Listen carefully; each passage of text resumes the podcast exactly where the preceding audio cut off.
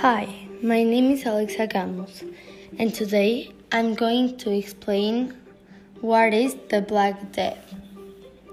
The Black Death was the most fatal pandemic recorded in human history because of the bad hygiene, bad nutrition, and they were not medicines.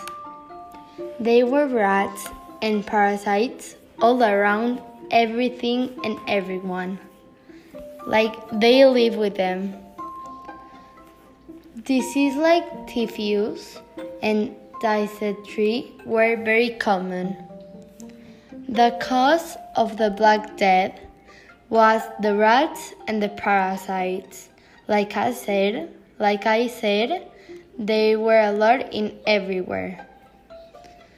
The percentage of Europeans died because of the Black Death are ap- approximate are 60% of the population in Europe was dead. The consequences of the Black Death were that they needed a lot of food and great disease in commerce. Thank you for listening and I hope you enjoyed.